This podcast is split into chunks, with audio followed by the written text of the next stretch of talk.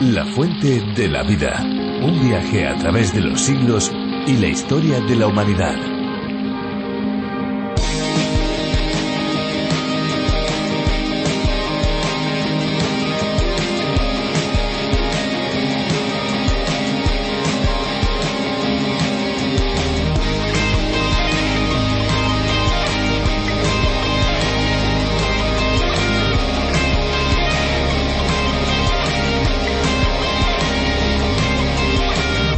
El aguanieve es una forma de precipitación consistente en nieve parcialmente fundida y mezclada con agua. Esta es debida a un aire lo suficientemente templado como para derretirlo parcialmente, pero no lo suficientemente cálido como para transformarlo en lluvia. Es pues una mezcla de agua y nieve.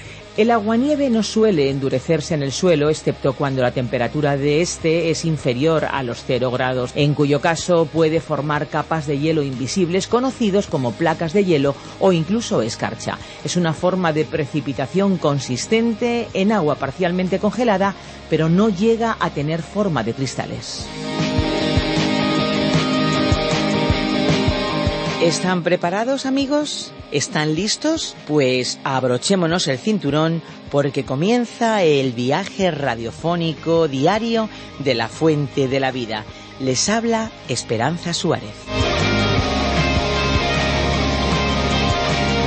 Sí, recorremos una vez más con usted los libros de la Biblia, un libro que nos habla de una carrera por un camino un tanto estrecho al que no muchos se apuntan, pero un camino sin duda lleno de verdadero destino y propósito. Estamos muy contentos de que puedan estar a nuestro lado buscando conocer un poquito más de la palabra de Dios.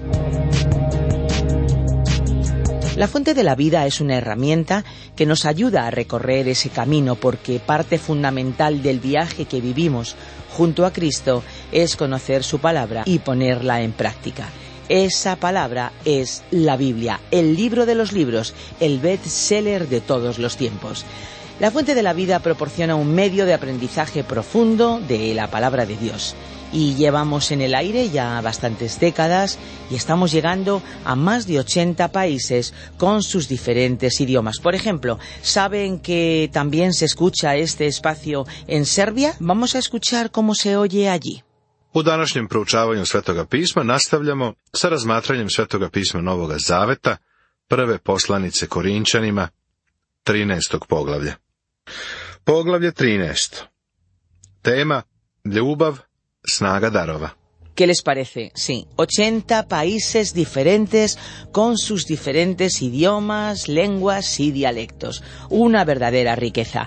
Lo que aquí escuchamos, la versión que aquí disfrutamos, es la que fue preparada por Virgilio Bagnoni, profesor de Biblia, que adaptó del programa original del Dr. John Vernon McGee. Una versión con acento español, pero eso sí, que conecta con gente de muchos otros lugares.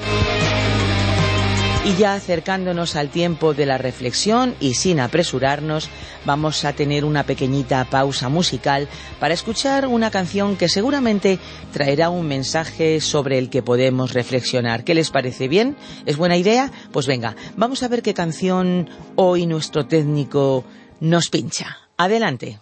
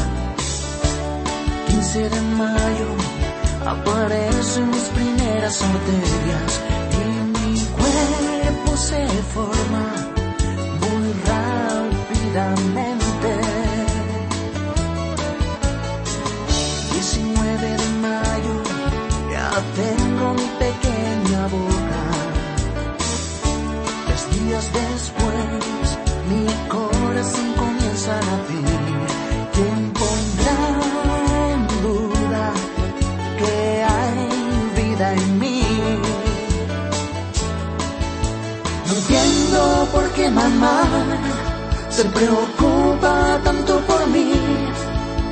Me siento tan protegida dentro de su barriga. soy feliz.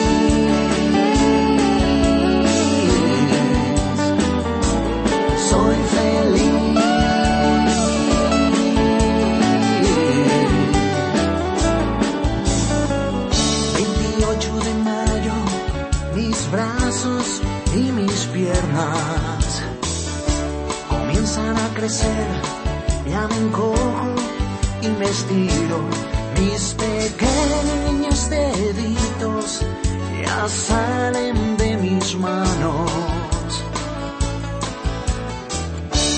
15 de junio, hoy me he alegrado mucho,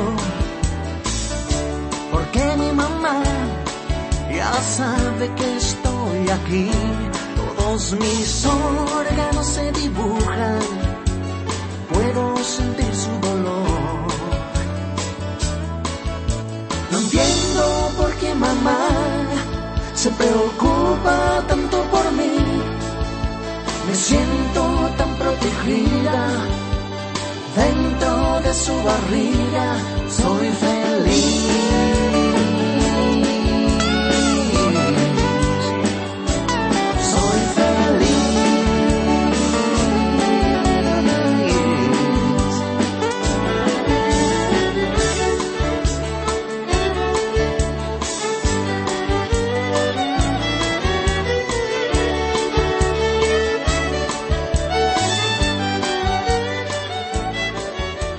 Las máquinas del tiempo son inventos propios del mundo de la ficción que responden en cierta manera a un sueño del ser humano, viajar al pasado y viajar al futuro. Al no existir dichas máquinas, muchos buscan otras maneras de viajar en el tiempo, especialmente ir hacia el futuro. Efectivamente, existe una ansiedad entre las personas por saber lo que va a pasar. Otros quizás no tienen esa inquietud porque creen que pueden controlar lo que va a ocurrir. Se sienten más bien confiados y no temen lo que viene porque piensan que lo pueden determinar ellos mismos. Sin embargo, la Biblia enseña que solo hay uno que sabe y controla el futuro. Es Dios, y en su palabra vamos a reflexionar en esta ocasión en el capítulo 4 de Santiago desde el versículo 5.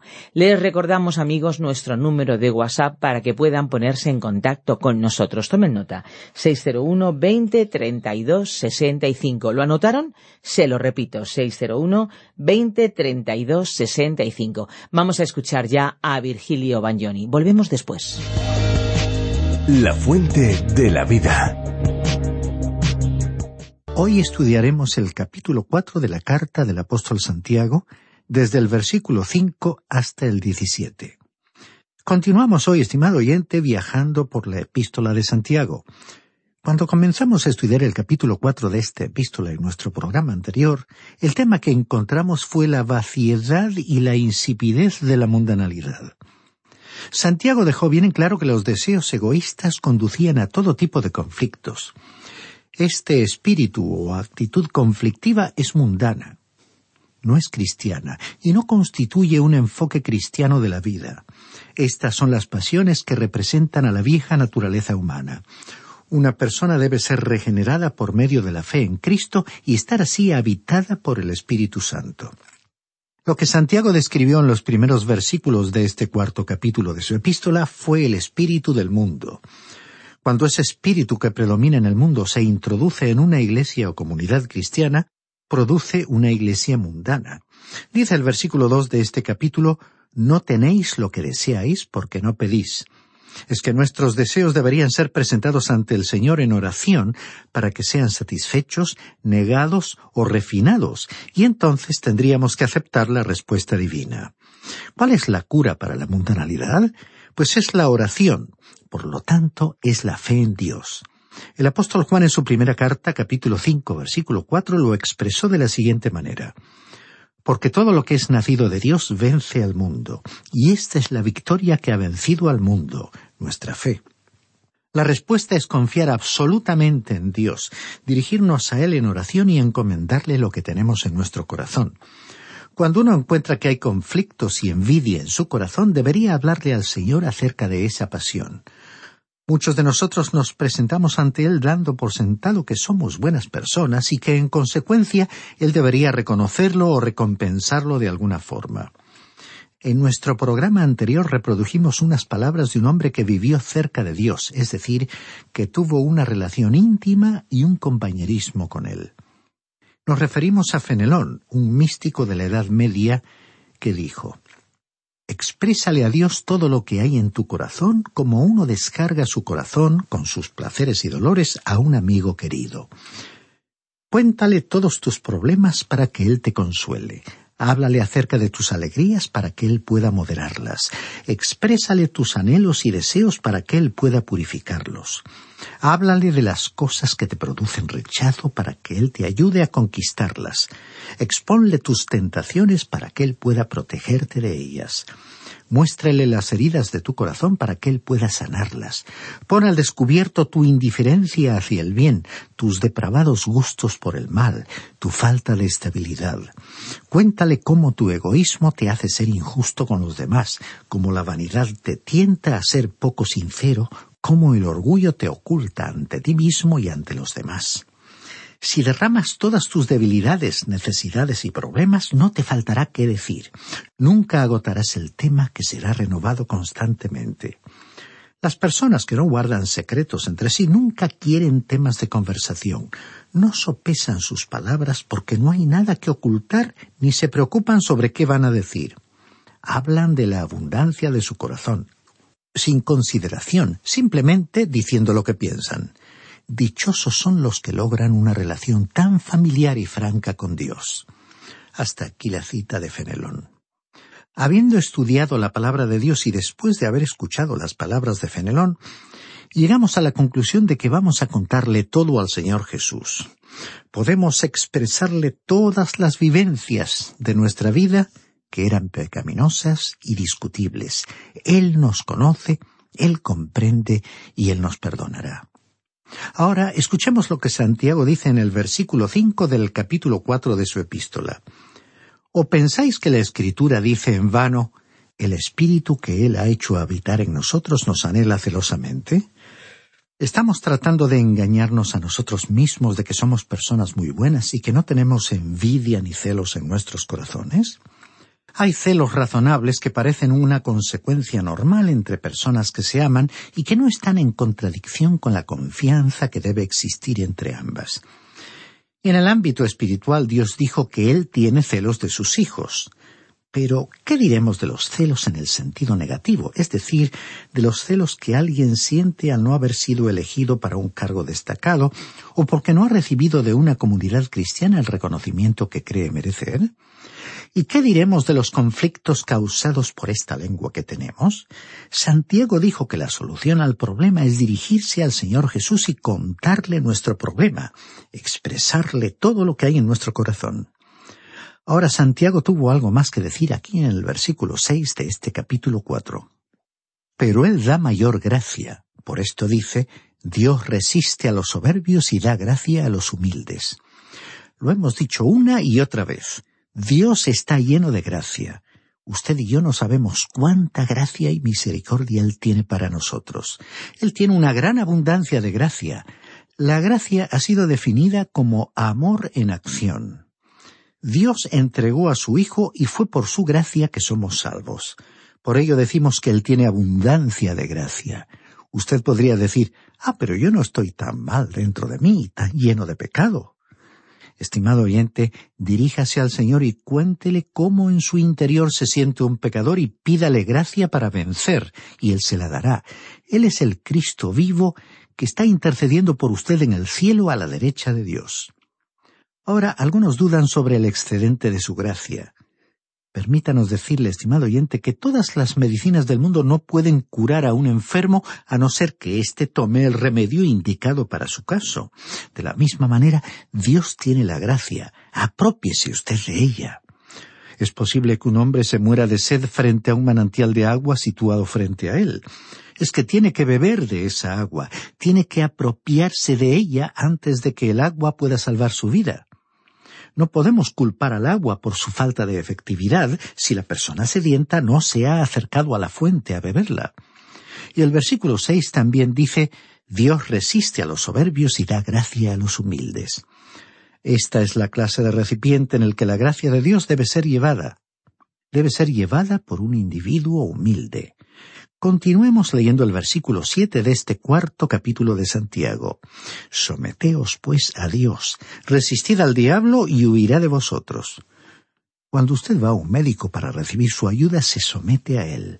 Y no importa la cantidad de medicinas que recete o que nos dé una lista de advertencias o indicaciones, seguimos fielmente sus instrucciones. Y aquí también leemos, resistid al diablo y huirá de vosotros. Muchos se preguntan, ¿cómo voy a resistir yo al diablo? El apóstol iba a ser muy práctico.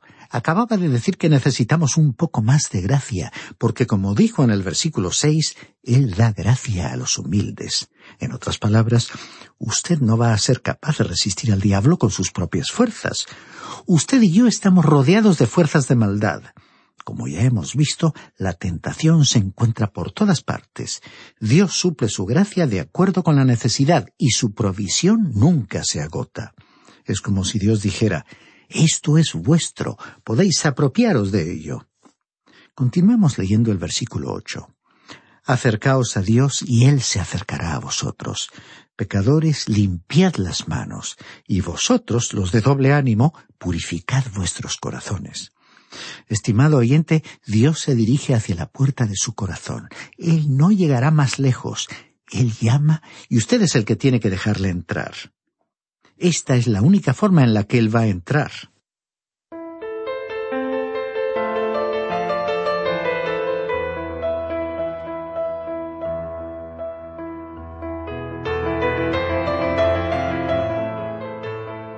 Se cuenta que en una ocasión Martín Lutero le arrojó un tintero al diablo.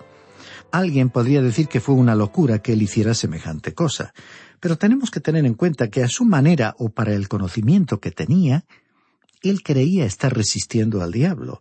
Santiago nos dijo que la forma de resistir al diablo es acercarse a Dios. Entonces el diablo huirá, se apartará de usted porque el diablo no quiere estar en compañía de Dios. El diablo no llegará hasta usted a menos que usted se aleje demasiado de Dios. Un lobo nunca ataca a una oveja mientras ella se encuentra con el resto de las ovejas y con el pastor. Y cuanto más cerca se encuentre la oveja del pastor, más segura estará. Nuestro problema es que a veces nos alejamos demasiado de Dios. Luego dice aquí el versículo nueve de este cuarto capítulo Afligíos, lamentad y llorad. Vuestra risa se convierta en lloro y vuestro gozo en tristeza. Hay ciertas condiciones o situaciones que requieren lamentos, lágrimas y ninguna alegría. El pecado nunca debe ser tratado con ligereza, cuando oímos a un cristiano tomarse el pecado a la ligera, con frivolidad, tenemos la sensación de que cuando nadie lo está mirando, él consiente el pecado. Nadie debería tratar el pecado con frivolidad. Usted debería lamentarse por sus pecados. En la actualidad el problema es que los cristianos no se están lamentando por sus pecados. A veces nos preguntamos por qué, habiendo tantos destacados predicadores del Evangelio participando en grandes reuniones evangelísticas, no se produce una renovación en la Iglesia. Creemos que Santiago nos dejó algo para pensar al respecto. En una ocasión le preguntamos a uno de esos predicadores por qué la evangelización que se lleva a cabo no estaba renovando a la Iglesia. Y él respondió que en su última serie de conferencias siguió una estrategia diferente antes de dirigir predicaciones y mensajes evangelísticos para la gente en general, tuvo seis semanas de enseñanza y desafío para los creyentes. Entonces sí se produjo una renovación de las iglesias que participaban en ese esfuerzo.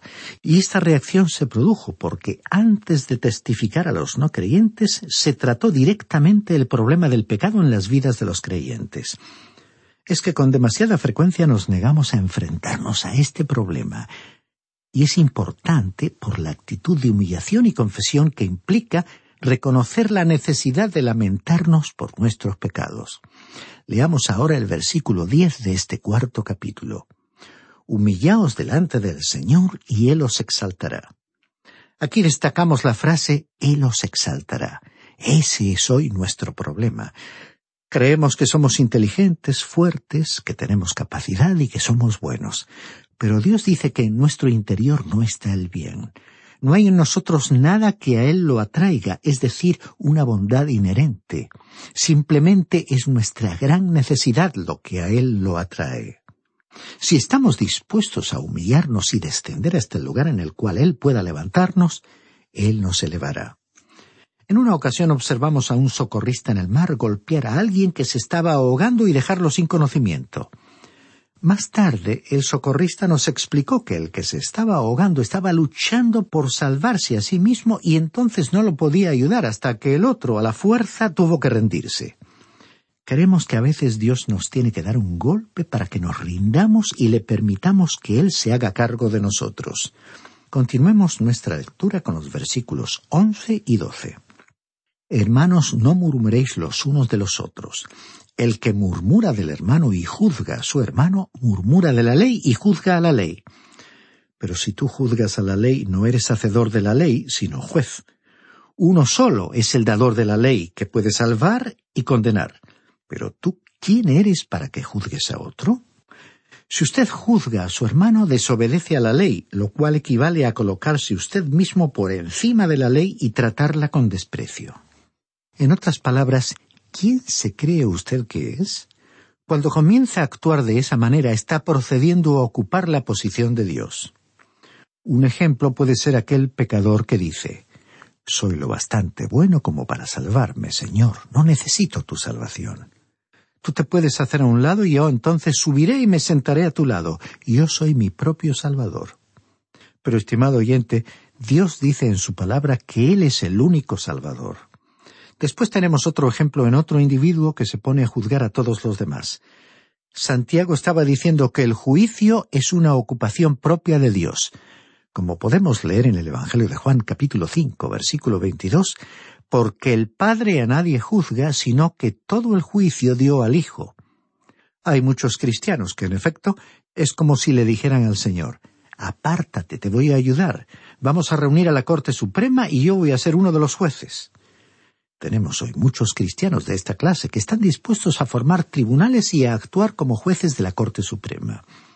Santiago dijo que tendríamos que juzgarnos a nosotros mismos y acercarnos a Él con humildad. Continuamos leyendo el versículo trece de este cuarto capítulo. Vamos ahora, los que decís, hoy y mañana iremos a tal ciudad, estaremos allá un año, negociaremos y ganaremos. Aquí vemos algo más que los cristianos hacen. Nos gusta hacer grandes planes para el futuro.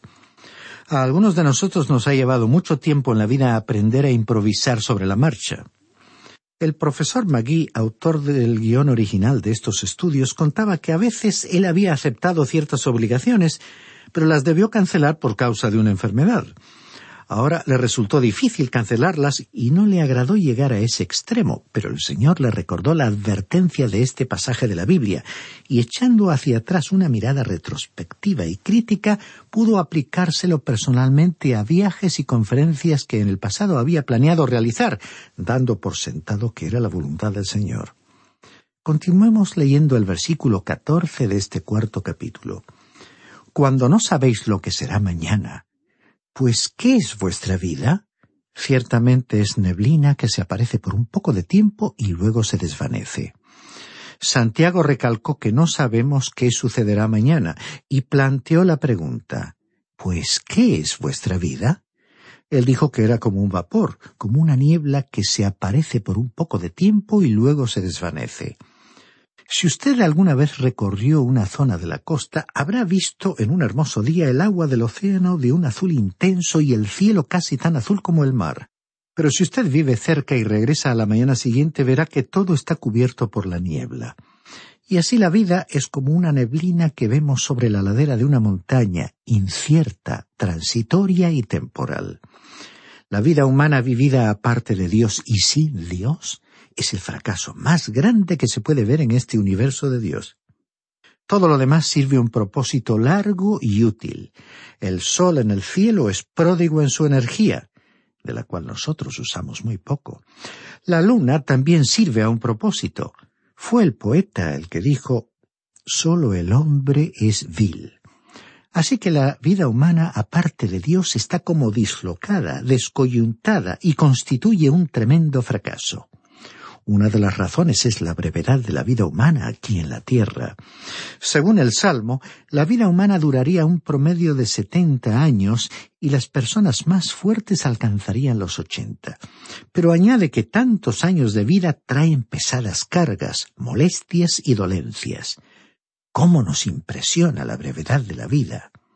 Muchas personas nunca aprenden realmente a vivir aquí sobre esta tierra. Dice el versículo quince en lugar de lo cual deberíais decir, si el Señor quiere, viviremos y haremos esto o aquello. O sea que nuestras vidas están en las manos del Señor. Y añadió el versículo 16, pero ahora os jactáis en vuestras soberbias. Toda jactancia semejante es mala. Es que el ser humano no puede jactarse y si lo hace está pecando. Dice el último versículo de este cuarto capítulo de Santiago, el versículo 17.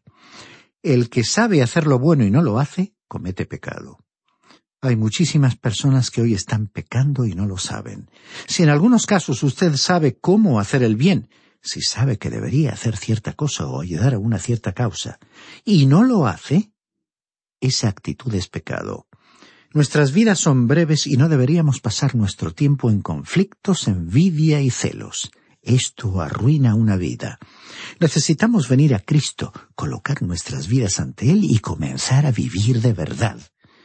En el Evangelio de Juan capítulo 10 versículo 10 Él ha dicho, Yo he venido para que tengan vida y para que la tengan en abundancia. Estimado oyente, Él quiere darle una vida que es una verdadera vida. ¿Está usted viviendo hoy esa clase de vida? Y aquí debemos poner punto final a nuestro estudio. Estimado oyente, esperamos que pueda acompañarnos en nuestro próximo programa al comenzar nuestro estudio del capítulo 5 de esta carta de Santiago, cuyos versículos le sugerimos que lea detenidamente para poder familiarizarse con los temas actuales que dicho capítulo va a plantear.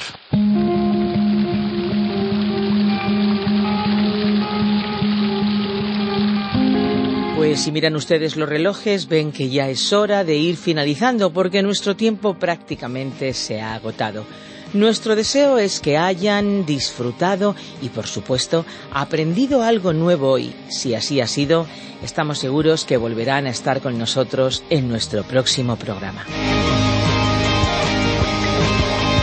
Agradecemos profundamente a todos aquellos que nos dejan sus mensajes en nuestro número de WhatsApp son de mucho ánimo, son de muchísimo estímulo para nosotros. Nos ayudan a mejorar nuestro tiempo, nos ayudan a estar en contacto con ustedes. Por favor, si no lo han hecho, llamen, escriban, mándennos sus mensajes y si lo han hecho, pueden hacerlo de nuevo. Tomen nota. 601 20 32 65 601 20 32 65. Recuerden, eso sí, que si llaman desde fuera de España deben pulsar el prefijo más 34.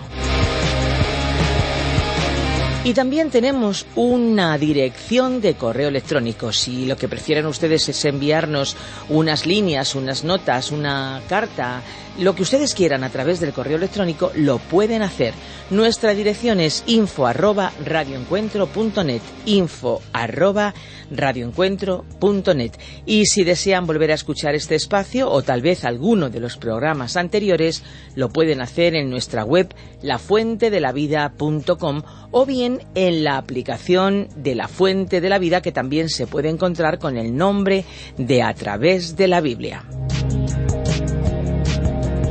No se olviden, amigos, que si desean obtener el USB con todos los programas de la Fuente de la Vida, pueden solicitarlo no solamente por email en info@radioencuentro.net, también pueden hacerlo llamando a nuestros números de teléfono. El que les decíamos antes se lo recordamos, 601 20 32 65, pero también tenemos un número fijo que es el 91 422 0524 con el prefijo más 34.